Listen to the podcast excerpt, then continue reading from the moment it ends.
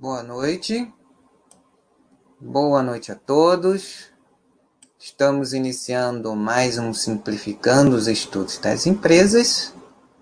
Hoje, quarta-feira, 27 de maio de 2020, 21 horas e 27 minutos. Gostaria de saber de vocês como anda o som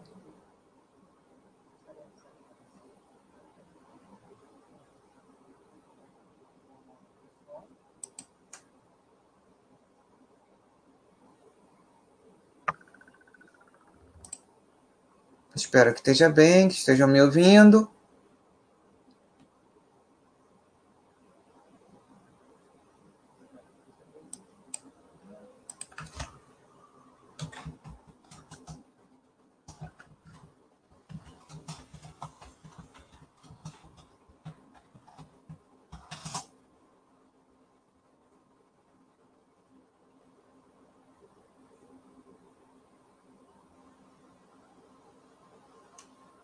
Boa noite, pessoal. Me ouve bem?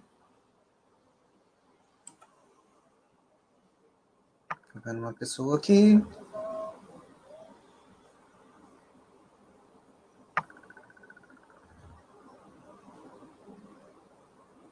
Opa, Vinícius, Vinícius Miranda, boa noite, Vinícius, tudo bem? Seja bem-vindo.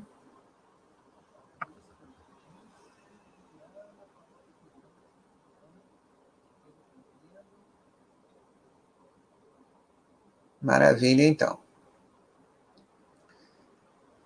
Como iniciamos na semana passada,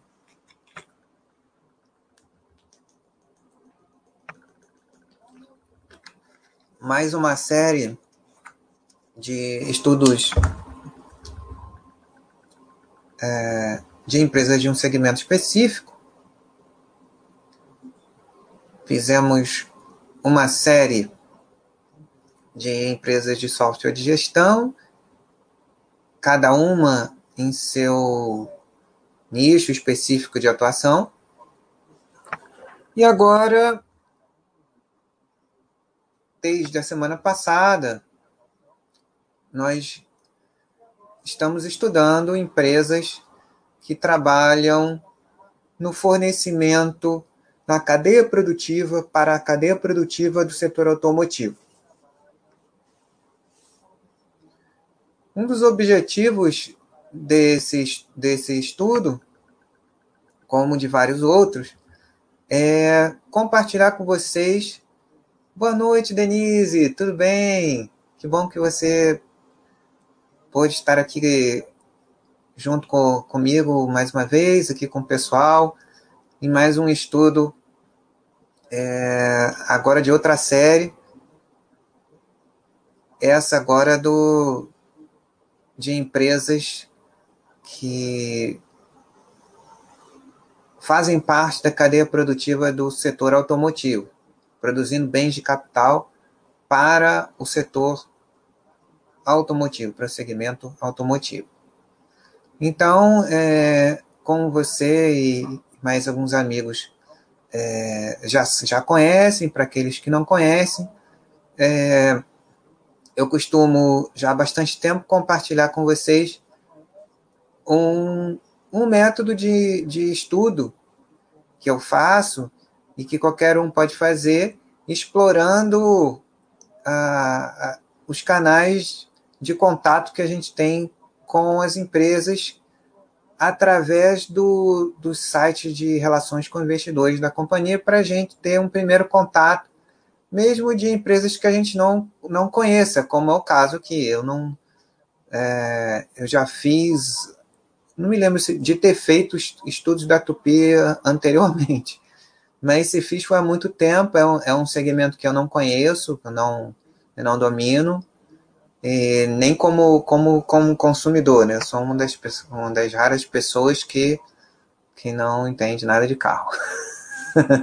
Mas mesmo pessoas como eu, que não entendem nada de carro, podem, através das informações do, do site de RI e, e principalmente essas informações contextualizadas, como nós apresentamos nos nossos quadros de ações, podem é, juntas fornecer informações essenciais para que a gente possa entender o, minimamente o, a empresa, o, como ela se insere no segmento de atuação dela, e assim a gente poder começar a, a estudar e, e ter a possibilidade de entender o diferencial competitivo de, de cada uma das empresas estudadas, como elas se inserem nos segmentos de, de atuação e os principais fatores que vão é, trazer oportunidades, ameaças é, e as forças e, e, e fraquezas que a companhia tem ao longo do tempo, é, como empresa em si, né? É, e também se existe ou não a possibilidade de alinhamento de interesses com uh, os minoritários também. Tá estranho aqui. Isso melhora.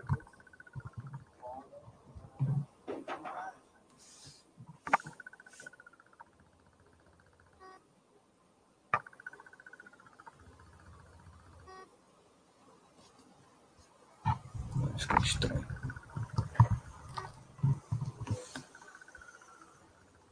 Ah, vamos lá. Dá pra... Aí, melhorou. Ah. Vamos nós. Então, é...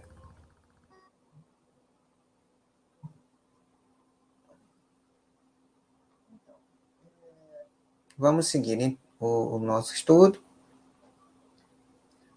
Mais importante é, é, é o material de, de apresentação que a gente vai mostrar para vocês e algumas similaridades e, e, diferenças entre a empresa que nós estudamos na semana passada, que foi a Mali, é, conhecida entre entre muitos de nós pelo, pelo código de negociação, o ticker, que é leve. E agora nós vamos estudar a Tupi e rapidamente para recapitular, uma das uma das coisas que normalmente se espera de empresas que façam parte da cadeia produtiva do mercado automotivo é que elas sintam muito fortemente a, o mercado automotivo ele é um segmento que ele tem impactos cíclicos muito intensos.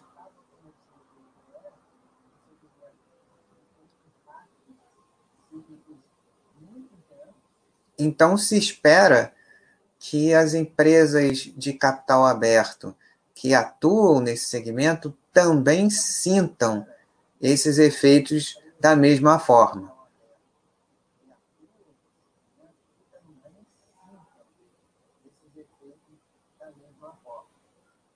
Isso é uma coisa que no estudo da semana passada a gente conseguiu verificar que não é bem assim.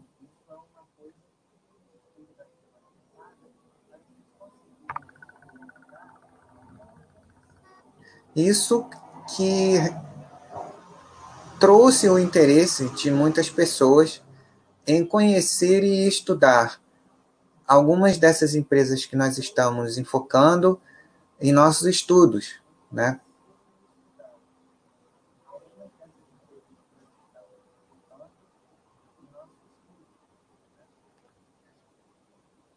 Ao contrário do que se espera, que se esperava, né? A, a, tanto a, a Mali quanto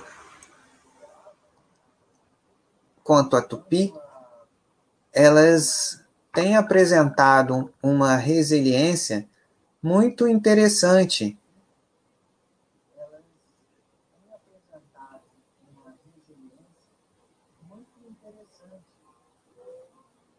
Com variações bem diversas daquelas que, que é, poderíamos esperar, dado a ciclicidade do, de várias partes da cadeia produtiva em que ela atua. Né? É...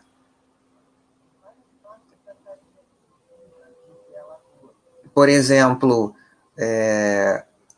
aquela que nós verificamos na, nas concessionárias de automóvel e especialmente no, nos clientes finais, né?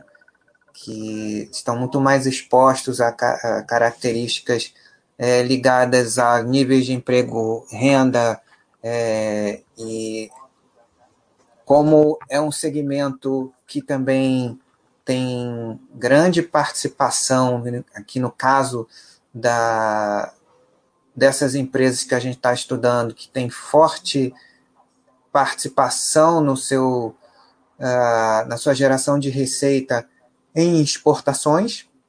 Então, também tem os ciclos do, dos mercados a que se destinam a, a que se destina a sua produção.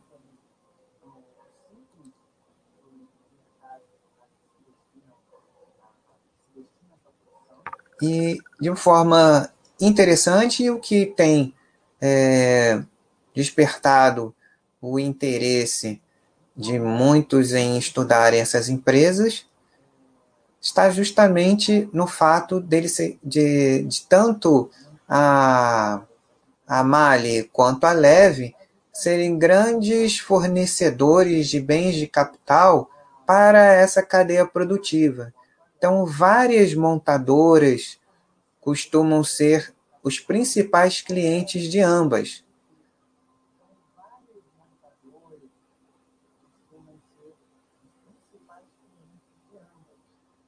Mas é, algumas das diferenças entre a Mali e a Tupi, que é, que é o foco de nosso estudo hoje, é que a, a Mali ela se dedica é, às montadoras, né, que são o principal cliente dela, e a Mali também tem uma participação muito relevante no mercado de autopeças e retífica de motores.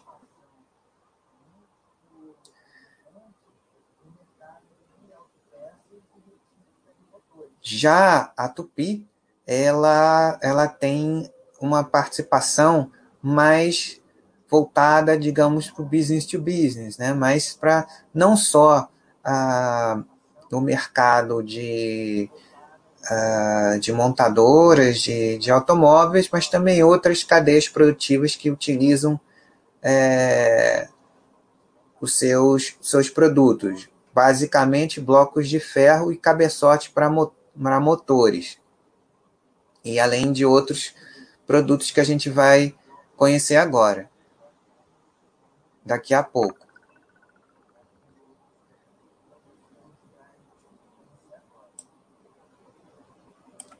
Deixa eu entrar aqui para a gente poder compartilhar a tela. Para a gente começar a ver alguma coisa.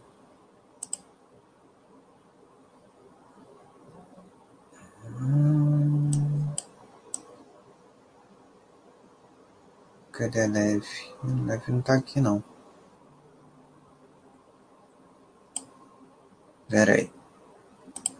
Começar pela Tupi, a gente vai fazendo vários comentários a respeito da Leve como eu acabei postando alguns fatos relevantes muito importantes é, sobre a Tupi que a gente vai falar ao longo do nosso chat.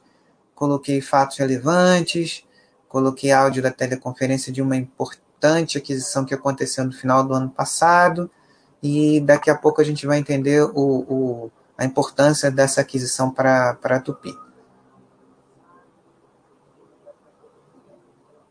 Mas, é, voltando ao fato do início de nossa conversa hoje, o porquê que essas empresas, mesmo atuando num segmento com uma ciclicidade muito grande, como é o mercado automotivo, mesmo aqui no Brasil, como no mercado externo, é, mesmo assim, essas companhias têm demonstrado um nível de variação de seus resultados desde do, da, do top line, desde a receita líquida até o bottom line, o lucro líquido, margem líquida, é, é bem interessante, com um nível de endividamento é, razoável, controlado, administrável e basicamente bem conservador.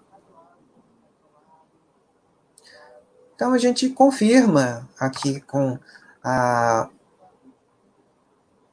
variações não muito intensas desde a receita líquida,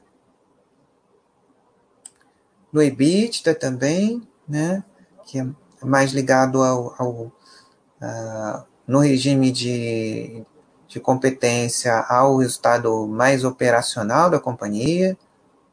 Então, ela tem um, um resultado EBITDA muito interessante.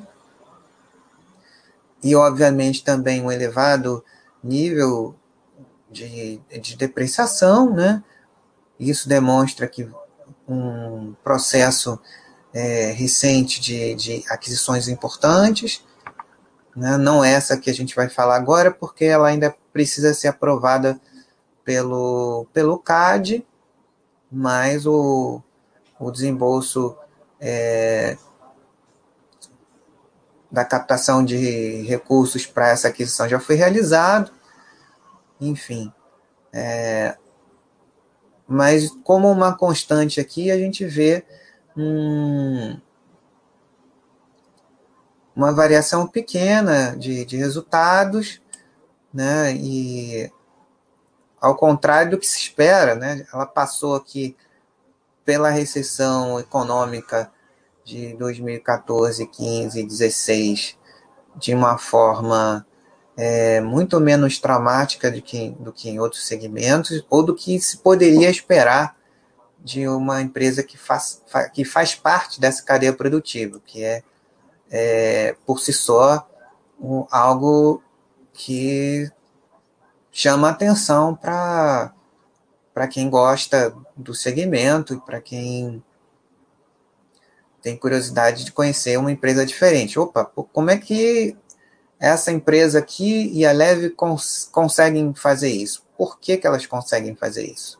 Isso é uma das coisas que, mesmo para uma pessoa como eu, que não, entenda, não entende nada de carro, e, ou que pessoas que até entendam de carro, mas não conheçam a, o modelo de negócio da companhia e os seus diferenciais, pode, a, a partir desse, desse modelo de estudos aqui que a gente está compartilhando juntos, é, conseguir entender o básico para uh, poder acompanhar a empresa, se gostar, e ao menos é, conhecer um modelo de negócios diferente que cons conseguiu, até o presente momento, construir um, uma trajetória interessante e diferente do que se poderia esperar. Não que, que ela seja uma empresa boa para todo mundo entender, ou, ou, ou, investir, ou, ou mesmo, enfim, né? Como vocês sabem, aqui a gente faz um estudo com, com o interesse de, de ser um, um estudo mesmo, né? Nada mais que isso. Não é, não é uma indicação de nada.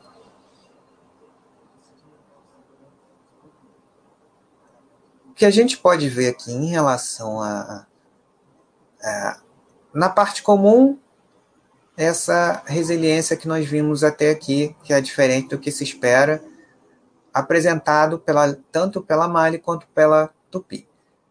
A diferença, uma das diferenças que a gente consegue é, visualizar até aqui nos resultados, e na parte da margem isso aparece um pouco mais, porque também é, aqui também tem alguns é, um impacto financeiro, são companhias que vendem muito para fora, então elas, de certa forma, têm que proteger alguma, uh, alguma, alguns custos de cambiais que fazem parte é, das exportações, do momento em que a, a venda é faturada até o, o embarque, a, a, entrega e o recebimento é, é, do contingente exportado.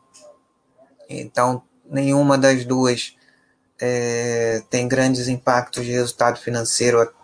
É, são só instrumentos de proteção mesmo para travar as variações de câmbio nesse intervalo, né, tornando mais administrável a estrutura de custos da companhia, né, que são companhias que precisam ter um, um controle é, estreito, né, do prazo médio de recebimento, para que ele fique casado com o prazo médio de, de pagamento da, da, dos fornecedores de matérias-primas, etc.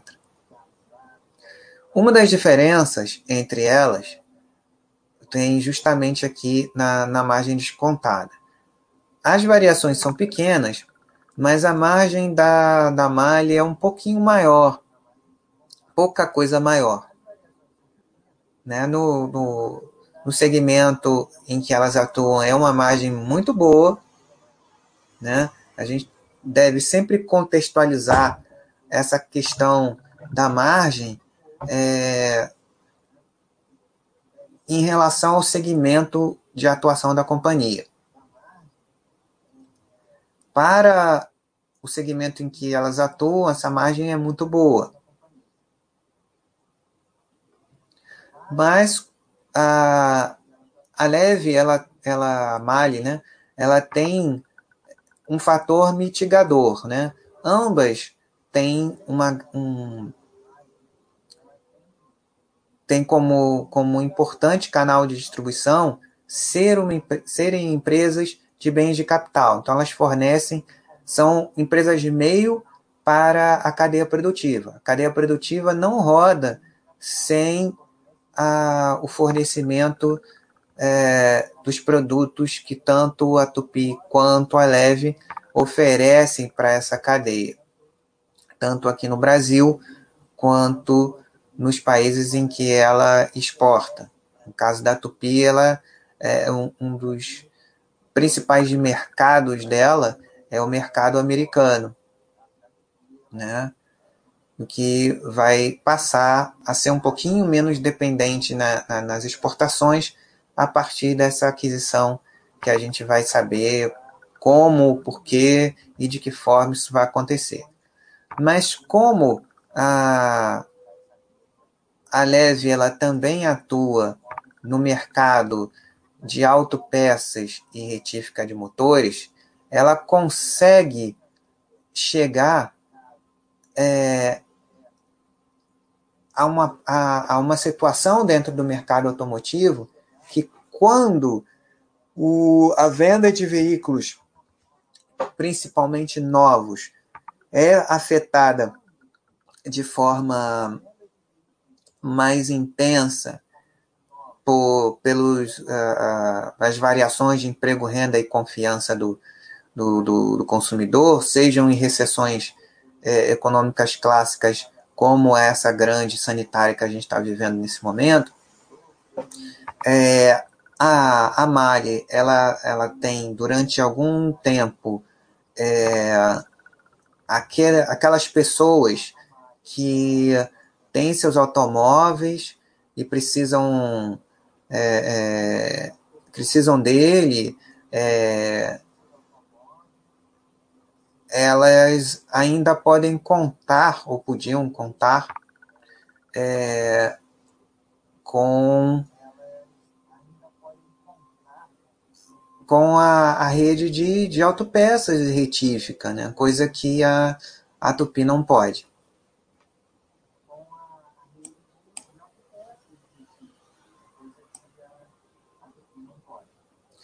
Vamos ver aqui a parte de dívida. Essa é uma das características também desse segmento. É um segmento que precisa buscar é, ganho de escala, sinergia. É, muitas dessas empresas, dessa, dessa aqui em geral, né? É, empresas de meio, elas têm uma certa verticalização importante, elas, é, a Tupi ela, ela, ela tem seu próprio processo de fundição, e através dessa, dessa fundição ela é, fabrica suas peças e vende, então é tudo dentro de casa. Essa aquisição ela, ela vai alavancar ainda mais esse processo, né?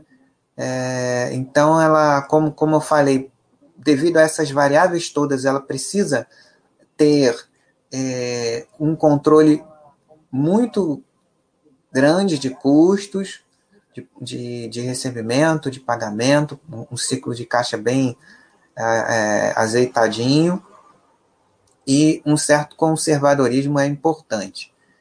Ela fez uma aquisição importante em 2012 para 13, uma, é, é, uma empresa no México, e essa do ano passado.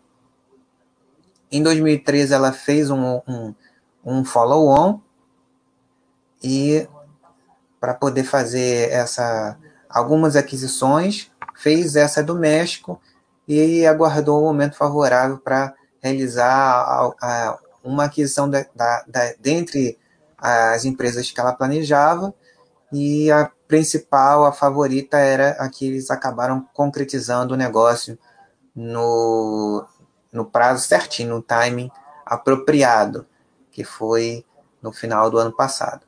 De qualquer maneira, a gente consegue verificar um outro ponto em comum, né, que é uma dívida líquida EBITDA é, equilibrada.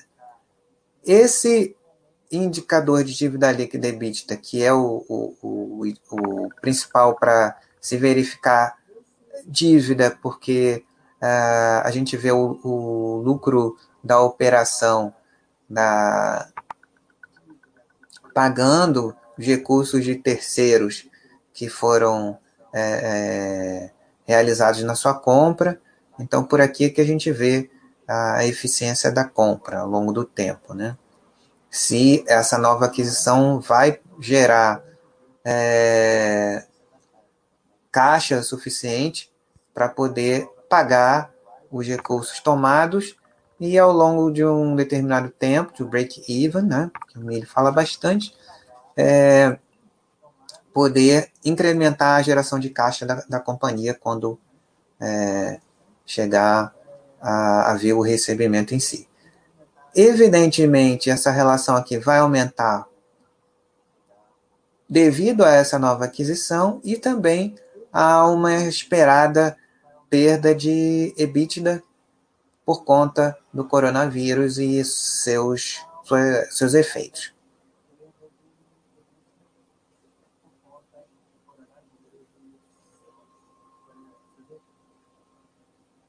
Então vamos partir agora para o material de, de apresentação.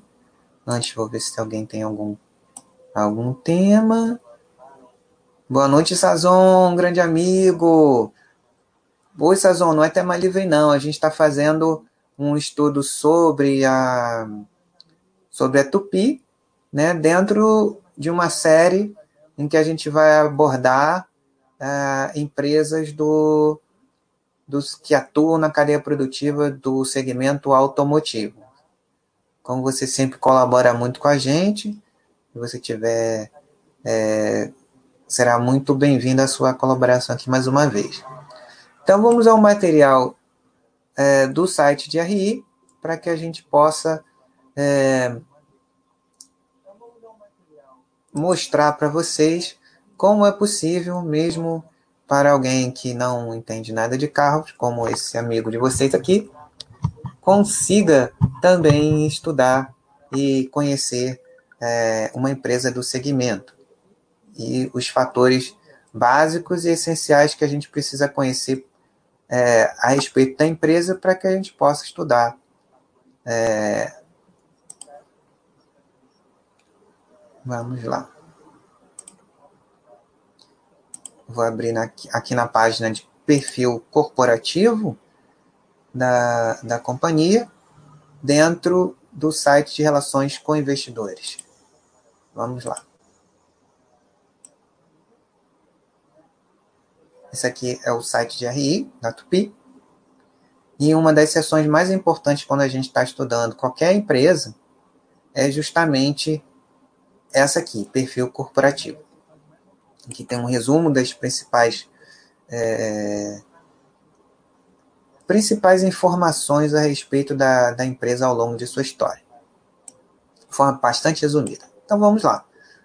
A Tupi foi fundada em 1938 na cidade de Joinville, Santa Catarina. E coincide justamente com o início é, do processo é,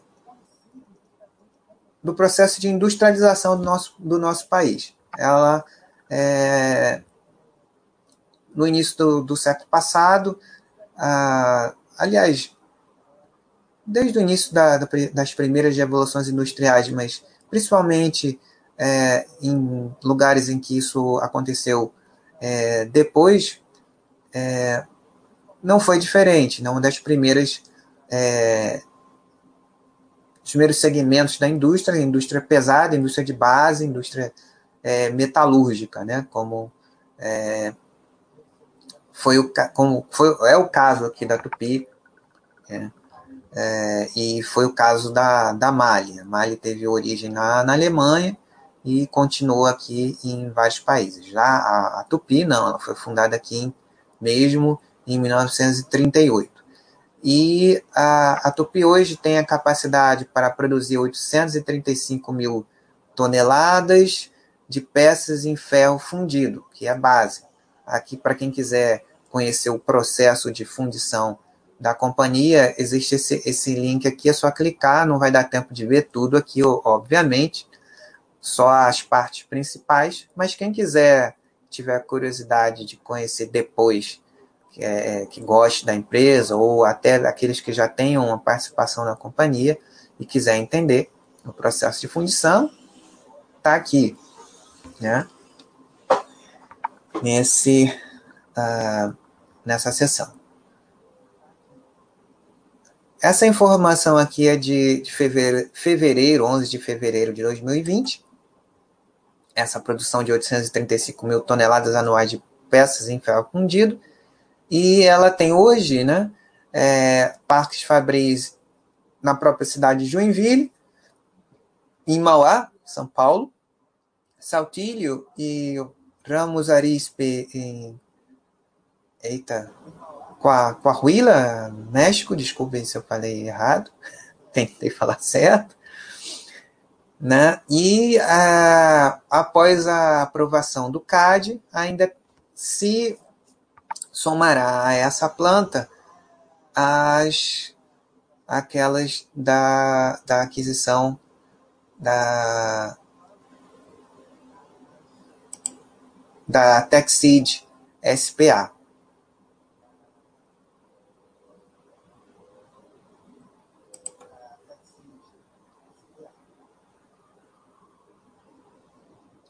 Uh, essa ela é certificada por, por, pelas normas técnicas de controle de qualidade, ISO TS, ISO 9001, ISO 14001. Ela emprega cerca de acho, mais de 11 mil pessoas e exporta mais de 80% de sua produção para aproximadamente 40 países. Até o momento, uh, o principal foco dessa exportação é o mercado americano. Com a Texid, isso vai diminuir um pouco. Ela passará a ter uma presença na Europa mais importante.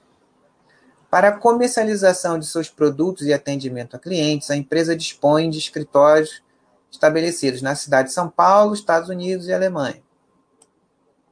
Grande parte da produção da companhia é constituída de componentes desenvolvidos sob encomenda para o setor automotivo, que engloba caminhões, ônibus, máquinas agrícolas e de construção, carros de passeio, motores industriais e marítimos, e entre outros. São blocos, é, blocos de ferro e, e cabeçotes de, para motores, e peças para sistemas de freio, transmissão, direção eixo e suspensão. A companhia também produz conexões de ferro maleável, granalhas de aço e perfis contínuos de ferro, produtos que atendem a setores diversos da, da indústria, né, com segmentos além do, do, do automotivo, como até o uh, de máquinas agrícolas, né, como a gente viu, ônibus, segmento de construção. Um dos principais clientes da companhia é, globalmente são a Cummins, a Ford, FCA, Mercedes-Benz, Perkins, Audi, Iveco, MAN, John Deere, Komatsu, Kubota, Peugeot. No Brasil, a empresa também é líder no segmento de conexões de ferro maleável. Agora, com a, com a TechCity também é, há mais mercados na Europa, incluindo a Fiat, que foi de onde a, que era o, o, o controlador e, e, a, e, a, empresa que vendeu a, a TechSeed para a Tupi.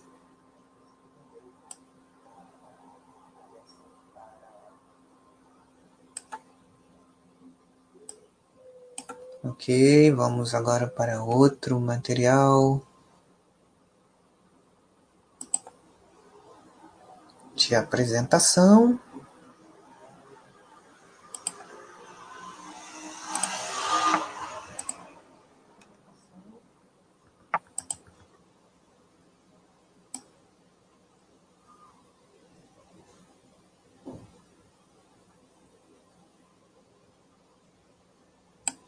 Ver se é isso aqui.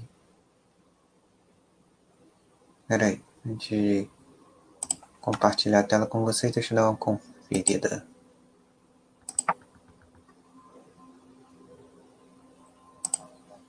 Ah, esse aqui.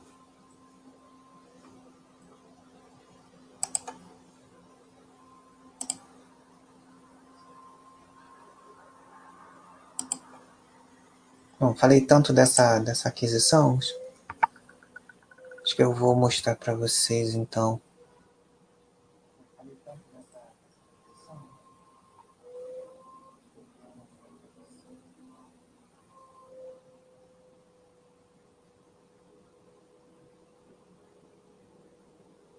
Peraí, deixa eu voltar aqui para o para o quadro em que eu postei aqui um pouquinho antes, é, só para vocês procurarem aqui também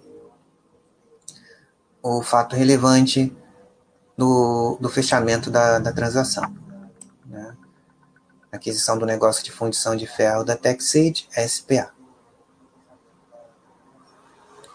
Em 19 de dezembro do ano passado, conforme, é, como eu falei com vocês, né, você lembrou-se é, um acordo de, de transação entre Fiat Chrysler Automo Automobiles uh, a venda de 100% da TechSeed, que é uma empresa de é, fundição também,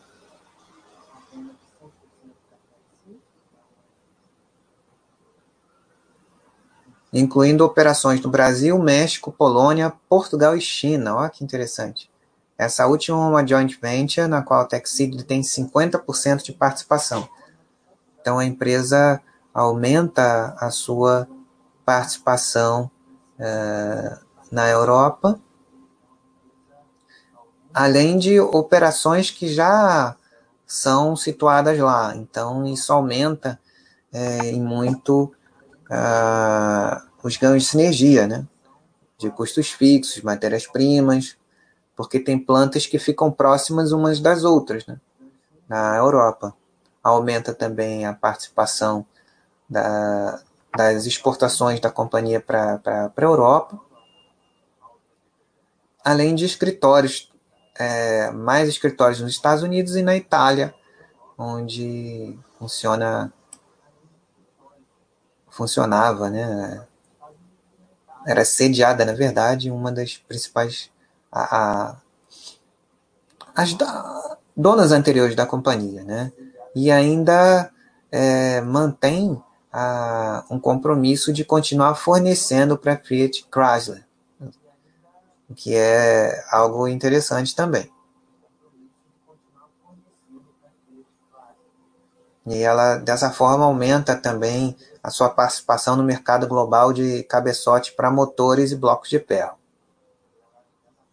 Aqui temos um pouco dos, dos custos de, da receita operacional é, de aproximadamente 526 milhões de euros no 2018, uma companhia com 6 mil funcionários. Né? As principais vantagens seriam a, o compartilhamento de estruturas de pesquisa e desenvolvimento, conhecimento técnico e manufatura, utilização de competências relacionadas ao processo de usinagem. A empresa atualmente não, não oferta tais serviços. Possibilidade de realocação da manufatura em plantas combinadas para aproveitar a ciclicidade, que ela também tem seus aspectos positivos expansão da capacidade instalada, enfim, é, uma melhoria da alocação de capital, redução de custos fixos, sinergias, e dependia da aprovação de seus controladores. Agora, um ponto de para antes da gente até dar uma rápida passada no material de apresentação dessa, dessa transação, que inclusive é, eu coloquei aqui também é, o áudio da teleconferência dessa apresentação para quem quiser é, escutar com mais calma. E também na aba arquivos eu também coloquei o material que a gente vai dar uma olhadinha, é, que foi utilizado na apresentação dessa teleconferência. É, muito importante para a companhia. Um fator de, de atenção que, muita, que incomoda muita gente, que a gente, aqui no nosso magnífico quadro de ações, que a gente tem tudo aqui, é, a gente encontra aqui a composição acionária da companhia, e essa aqui costuma ser uma, um ponto que muita gente não, não aprecia muito, que são os controladores da companhia. Né? É, a, maior, a maior parte do, da composição acionária dela vem é, dos sócios BNDES Participações SA e, e é, Previ, Caixa de Previdência dos Funcionários do Banco do Brasil. Algumas pessoas se incomodam com isso e é, a Mali ela não tem dentro da sua composição acionária é, nenhum sócio relevante, nenhum controlador relevante com é, alguma participação é, direta ou indiretamente estatal.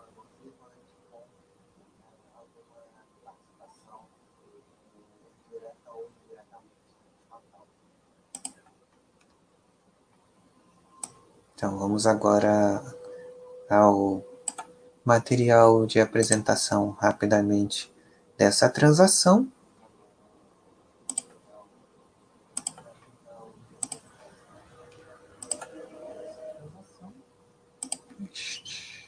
É este? É.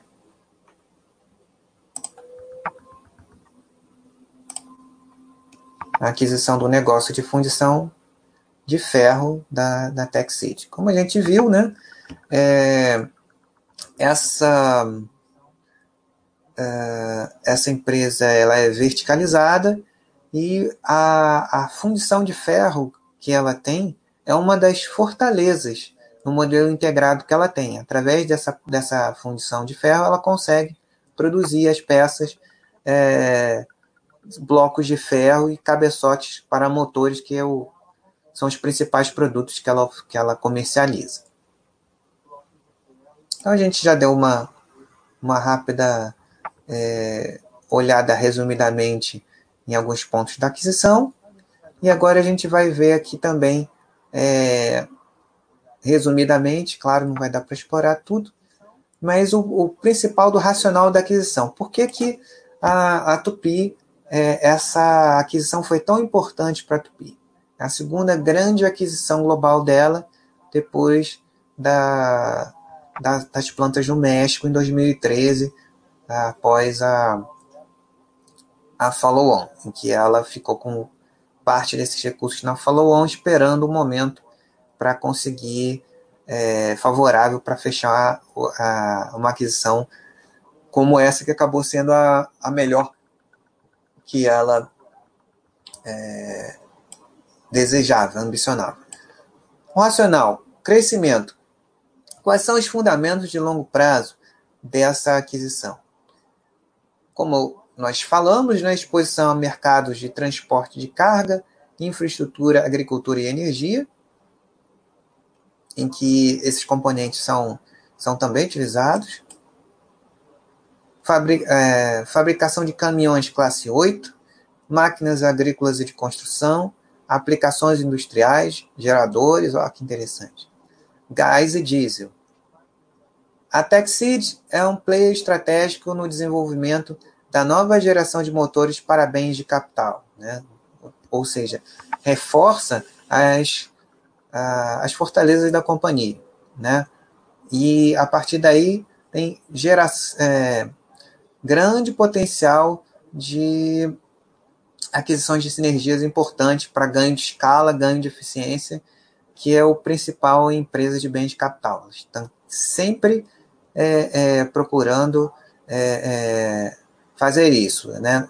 É, quem estuda a VEG sabe que, que essa é, esse tem sido, além de é, alguns outros, né, a verticalização e a, a expansão e é, é internacionaliza, internacionalização, variação de, de é, unidades de negócios complementares dentro do que ela faz. Isso tem sido uma, uma, uma um, algo fundamental para o sucesso que a VEG vem apresentando é, em bens de capital, mas já em, em outros segmentos também de uh, de capital.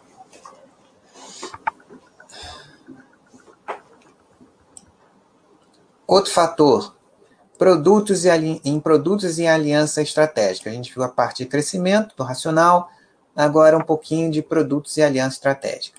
Combinação de times técnicos entregando soluções superiores de pesquisa e desenvolvimento, como a gente viu no, resumidamente no fato relevante, né? pesquisa e desenvolvimento para aquilo que a companhia é, sempre fez bem, blocos, cabeçotes e componentes estruturais, né? que são essenciais para ah,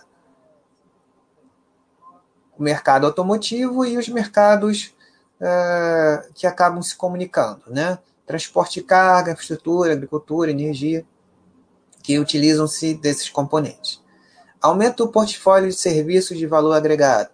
Avanço na cadeia através de ofertas de serviços de usinagem, coisa que a, que a Tupi não fazia. Montagem de componentes aos clientes TechSeed, entre eles o vendedor, que é a Fiat Chrysler. Fornecedor estratégico de componentes estruturais para a vendedora, Fiat Chrysler Automobiles em eficiência e pegada global, footprint global, global footprint. Sinergias operacionais, ganhos de escala e redução de custos. Isso é tudo é, é, para uma empresa de bens de capital. É isso que vai reduzindo os efeitos cíclicos da, da sobre a sua uh, sobre a empresa, né? vai mitigando esses efeitos. Flexibilização da, da manufatura e é, global footprint, é, pegada global. Eficiência operacional e proteção à ciclicidade. Aquilo que... Trava-língua isso aqui, hein? Compartilhamento de melhores práticas e conhecimento técnico em manufatura avançada. O que mais que nós temos? uma visão geral aqui da, da companhia. Capacidade instalada em Portugal, Polônia, ah, na China. É engraçado que a joint venture é, na China ela, ela tenha uma capacidade instalada e um headcount bem é, até um pouco maior do que em Portugal e, e, e Polônia. Eu achava que a, que a, planta era, que a joint venture era até, é, essa joint venture era até menor. Mas, de certa forma, é uma entrada em um mercado importante. Claro que a gente, é, é, com uma visão de longo prazo, né?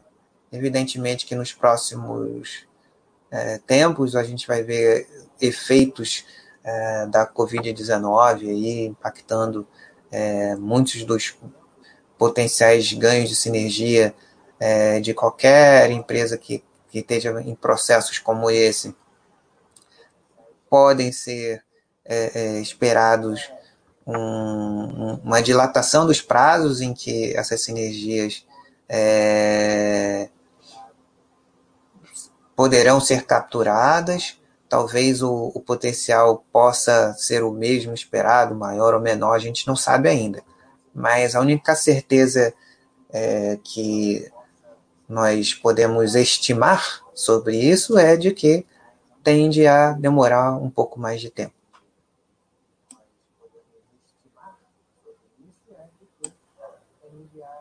Aqui a capacidade instalada no Brasil, bem maior, o forte aqui das as plantas na Latam são, mais, são maiores do que na Europa e na. Uh,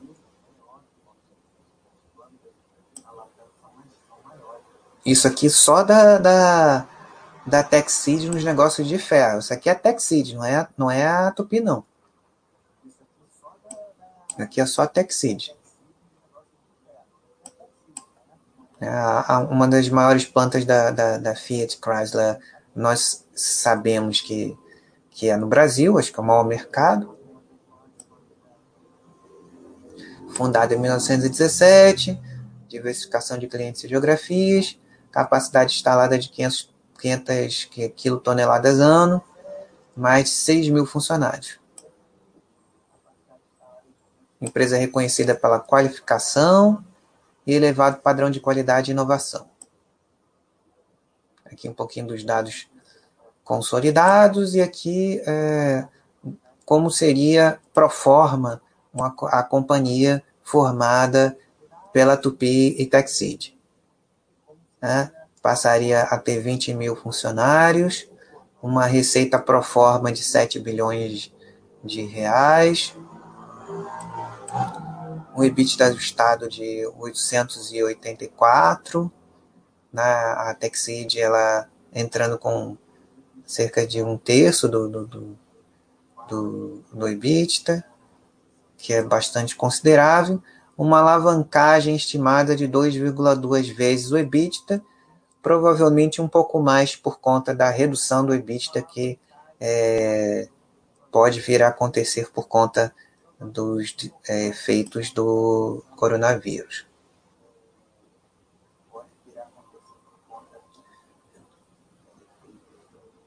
aqui algumas das sinergias vindas, é claro que isso é estimado, né? É, em valores pro forma. É, oportunidades significativas de incremento de margens da, da Texid por conta da, da, uh, dessa aquisição e da uh, composição de negócios com a Tupi.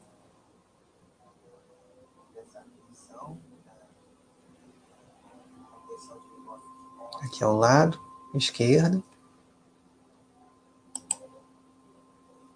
Espera-se que após cinco anos de, de, do fechamento do negócio, um aumento, é, imagino que seja a, margem EBITDA, né?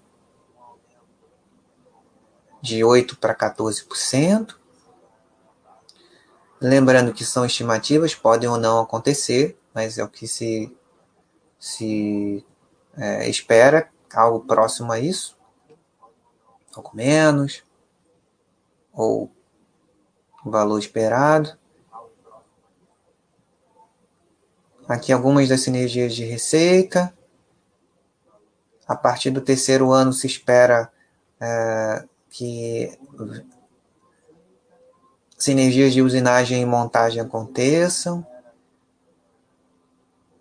De um ano em diante até o, o, o terceiro, próximo do quinto ano, começam-se a sentir a eficiência operacional de projetos de automação e flexibilização de ativos. As primeiras sempre acontecem no, no, no segmento de compras e custos fixos, né? que são essenciais para a empresa, é, grande parte dos custos fixos e alguns variáveis ligados ao aumento da produção, e eficiência da SDNA, que alguns de vocês já devem ter ouvido na várias vezes em teleconferências de resultados, né? Que são as despesas é, é, gerais e administrativas, basicamente. Margens similares à Tupi, que a, que a Texit tem, é, elevariam o múltiplo implícito da transação para 2,9 vezes do, do EBITDA. Ah, então aqui é a isso custo da transação, não do endividamento. O endividamento esperado da alavancagem é, é por, é, por aqui, onde de 2,2, vamos lá, tá, vamos botar aqui 2,2 a 3 vezes o, o, o dívida líquida EBITDA, né? A operação é, consistiu em 100% do negócio de, de, é, de fundição de ferro, né? bloco é, para que era o que interessava a, a companhia, ela, ela, conseguiu 100% da parte da, da, da que ela queria. A gente já viu plantas no Brasil, México, Polônia, Portugal e China, aumentando aqui a parte no Brasil, no México, entrando com mais com mais força no mercado europeu e uma entrada na China, né? É, reduzindo, mitigando a ciclicidade do, do mercado americano, onde ela era muito mais dependente.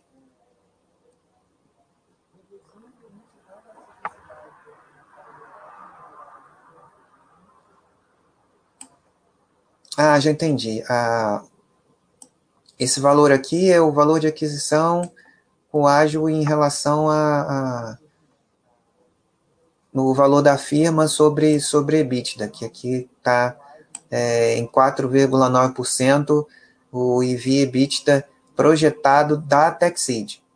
Isso mesmo. Então, isso aqui, é, cinco anos após o, o, fechamento do negócio, esse, esse valor aqui teria o equivalente a 2,9% é, o valor da, da firma sobre o EBITDA. E a, a alavancagem é que essa aqui é estimada em 2,2 vezes dívida líquida EBITDA, talvez 2,5, 2,7, não sei, alguma coisa que pode ser um pouco maior por conta da redução do, do EBITDA é, é, no momento da, da, da aprovação pelo CAD, pode ser que. Bom, enfim, são apenas estimativas que, quando acontecer, a gente vê. Mas o importante mesmo é o, o é justamente a gente entender a importância dessa transação para a estratégia da, da Tupi. Que ainda está se, se, esperando a, o, o aceite, né, a aprovação da, dos órgãos é, antitrust, que basicamente no Brasil o CAD, né, e como se trata de, de uma operação no mercado do business to business, é pouco provável que, que seja recusado, mas é sempre uma possibilidade.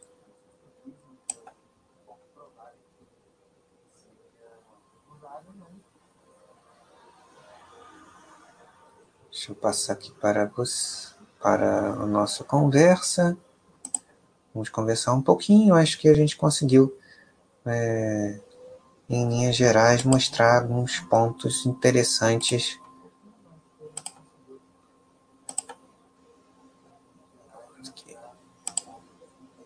a estratégia da companhia. Vamos, nós. Mandar um alô aqui para vocês. Mais uma vez, um, um abraço aqui para o Vinícius Miranda, que foi o primeiro a chegar. A Denise, nossa amiga há muito tempo aqui participando dos nossos de vários chats aqui conosco. Oh, tem, tem o Charlie aqui. 1986 Charlie. É, boa noite, Denise. Eu nunca estudei essa empresa, também não. também não. É, a Denise fez uma importante pergunta aqui: se ela sofre marcação no mercado por conta do dólar, em qual parte da cadeia produtiva?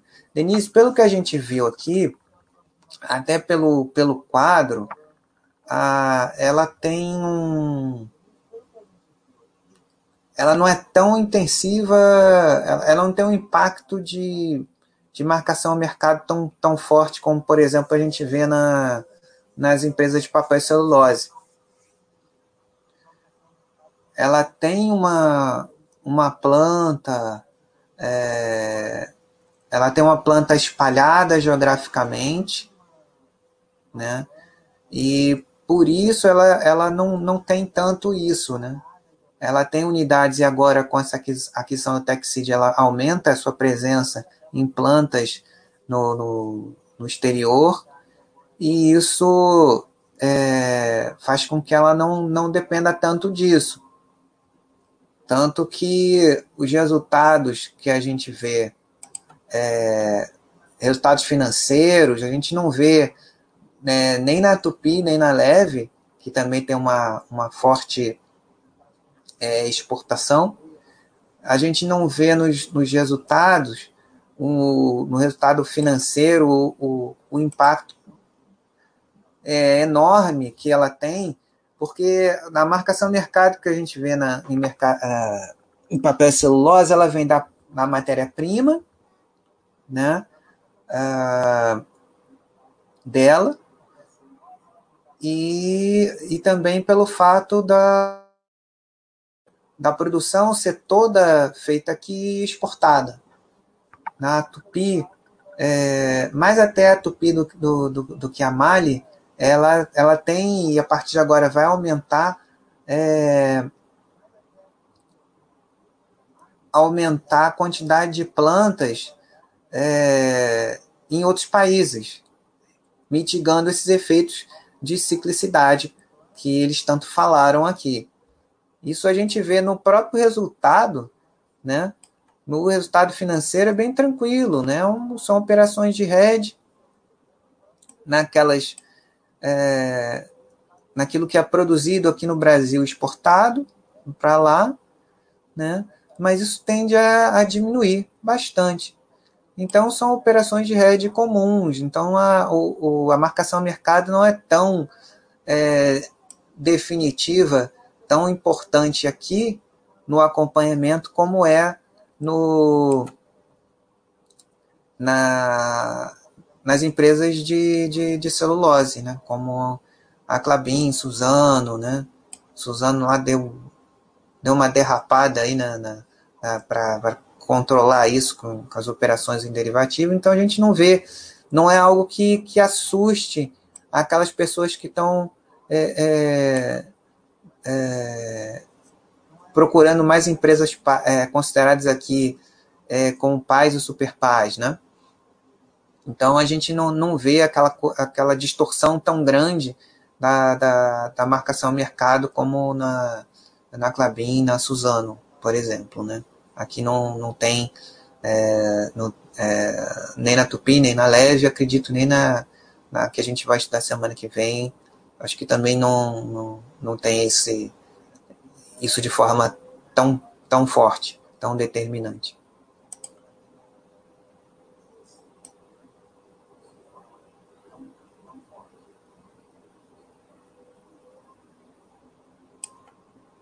Vinícius Miranda faz uma pergunta interessante. Ainda não entendi muito bem por que dela não ser cíclica. Seria porque fornece para vários países e pela variedade de produtos?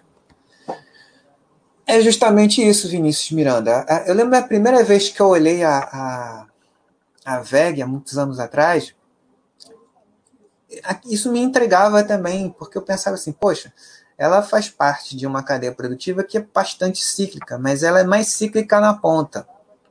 Né? Por exemplo, os efeitos cíclicos no consumidor final é, da Leve ou da Mali, ela é muito mais forte do que para a própria.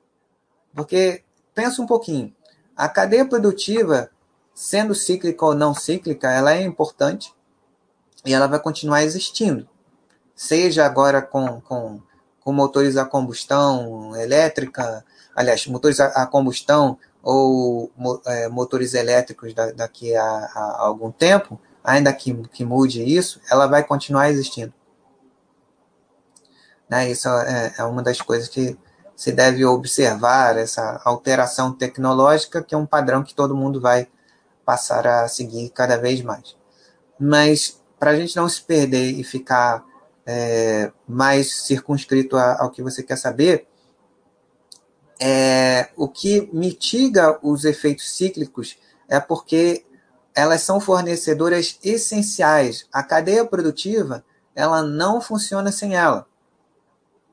Então, ainda que, que ela é, vá sentir na, na, na ponta, no consumidor final, na concessionária, a velocidade com que isso acontece é, nas grandes fornecedoras de bens de capital, ela é bem diferente. E como ela se diversifica em diversos países, diversos continentes, diversas, é, agora também, redução dos efeitos cambiais é, por ter mais plantas espalhadas em vários continentes, né? Isso vai reduzindo o, o, o aspecto, o impacto da variação dos ciclos. Não sei se, se ficou claro aí para você, Vinícius.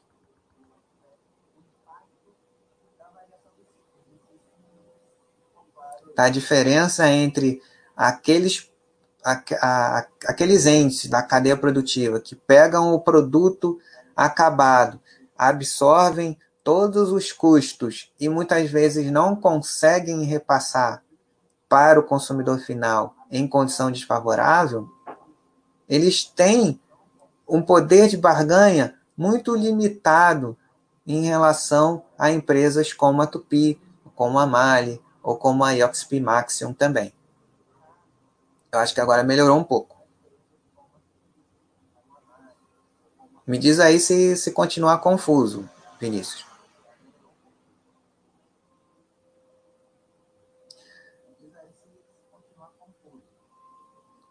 Uh, Charlie, 1986, pergunta se a margem pequena da empresa seria um problema nesse segmento. Não. Como, como eu falei é, anteriormente, Charlie, é, esse segmento, por conta dele ser muito intensivo em capital, ele naturalmente vai ter uma margem, entre aspas, pequena mas que para o segmento ela, a margem é muito elevada.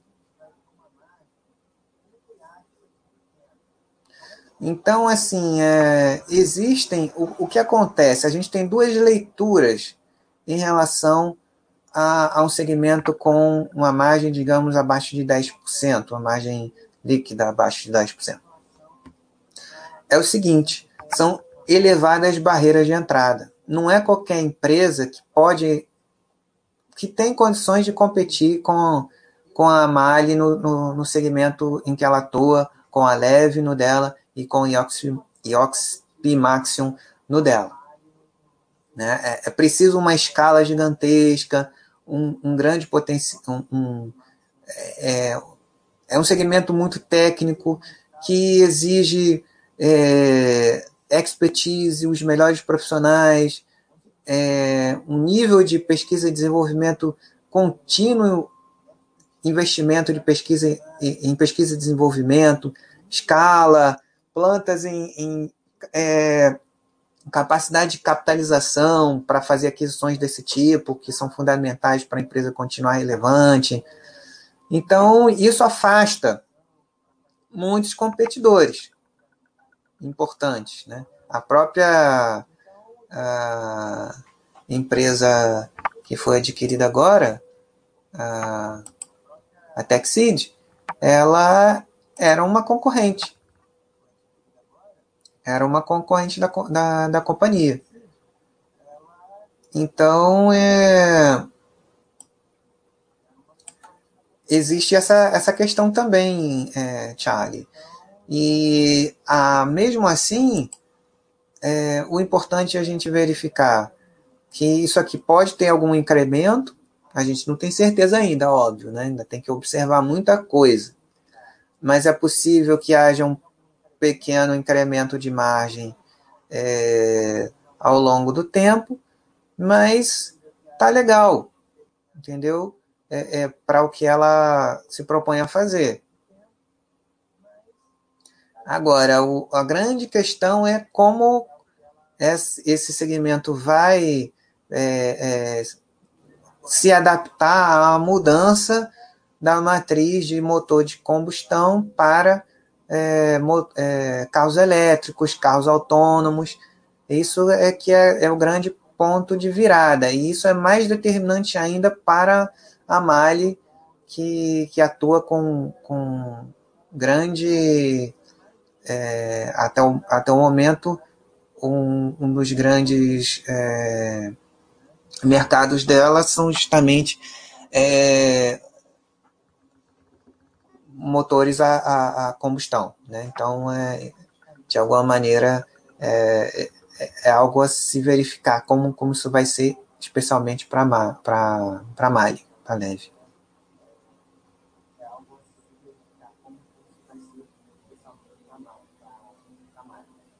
E, e, e, também de forma prática aqui, quando a margem é sempre muito, muito perto de, de 1, 2%, e não é um mercado com tanta especificidade assim, aí sim seria uma coisa melhor evitar. De uma maneira geral, é, é isso que, que, que você deve considerar. Primeiro, levar em consideração a natureza de cada mercado, de uma maneira mais genérica, é, essa que eu te falei, que são, se forem empresas com grande volatilidade, de, aqui é, só falando da, das margens, né? desde a EBITDA até a, desde a bruta até a, a, a líquida, né? Se for grandes oscilações, assim, sempre, né? Chega a próxima, perto de 12, aí depois vai para 1, depois para é, é, mais negativa. Se ficar dançando muito com volatilidade muito grande, aí realmente não vale a pena não. Né? As exceções seriam casos, por exemplo, como esse, ou falando de uma maneira geral, algo, por exemplo, como a, a, a tem conseguido ser até o presente momento também, o que demonstra até o presente momento, tanto aqui quanto lá, a gente não sabe o que pode acontecer, mas até aqui ao longo de alguns anos, de uma série histórica, tem conseguido ter uma, uma, uma estabilidade. Isso é, demonstra uma vantagem competitiva. É importante e que a gente deve verificar se ela se essas empresas continu, continuariam, continuarão nos seus segmentos, continuando a manter é, essas é, vantagens competitivas, né?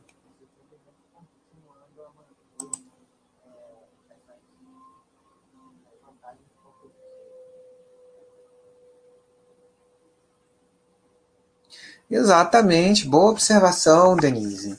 A Denise fazendo uma observação muito interessante aqui, legal que agora é, vocês também podem é, ler, né? É, que ela acha interessante ver a atuação dessa empresa num setor cíclico por ser fornecedora de itens essenciais para ele. E ela faz uma observação interessante também. Mesmo nessa época, citando o ficou, ficou claro, né, Charlie?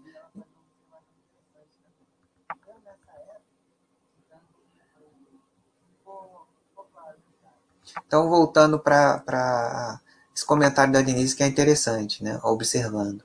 Que mesmo nessa época, citando um exemplo, da Hertz, a, a Hertz Global pediu falência, mas ela tem uma boa frota, né? Então, isso é uma coisa a se observar, né? Para quem não sabe ao que a Denise está se referindo, ela fala da Localiza. A Localiza comprou a, a, as operações da Hertz no Brasil, a Hertz Global faliu, mas isso não teve grande, não teve impacto negativo é, para a Localiza. Ela pegou não só a frota, mas também os pontos de venda, de contato com os clientes que, que existiam aqui no Brasil. Legal. Então é isso, meus amigos. Vamos ficando por aqui. Passamos um pouquinho de uma hora. Espero que vocês tenham gostado, tenham conhecido uma empresa é, interessante, que para muitos pode ser estudável. E foi legal ter compartilhado e aprendido junto com vocês aqui, porque até pouco tempo atrás eu também não sabia nada sobre essa empresa e sei muito sei nada sobre carros. e é legal poder compartilhar com vocês um método de estudos em que todos nós aprendemos. Eu aprendo é, preparando e compartilhando com vocês aqui e a gente vai trocando ideias.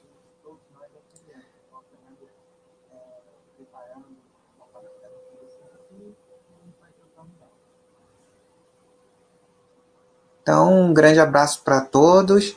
Fiquem é, aqui na, na, nossa programação de chat da Baster.com, que está aqui embaixo.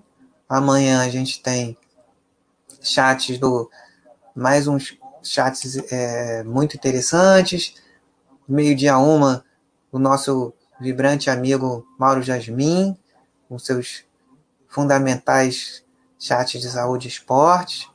A única coisa garantida que a gente tem aqui no, no, no chat são, são assunto do, do, do Mauro, né? A gente deve ter à tarde também, por volta um pouquinho depois do, do, do Mauro, o chat do Mili, que tem dado várias vezes ao, ao longo da tarde.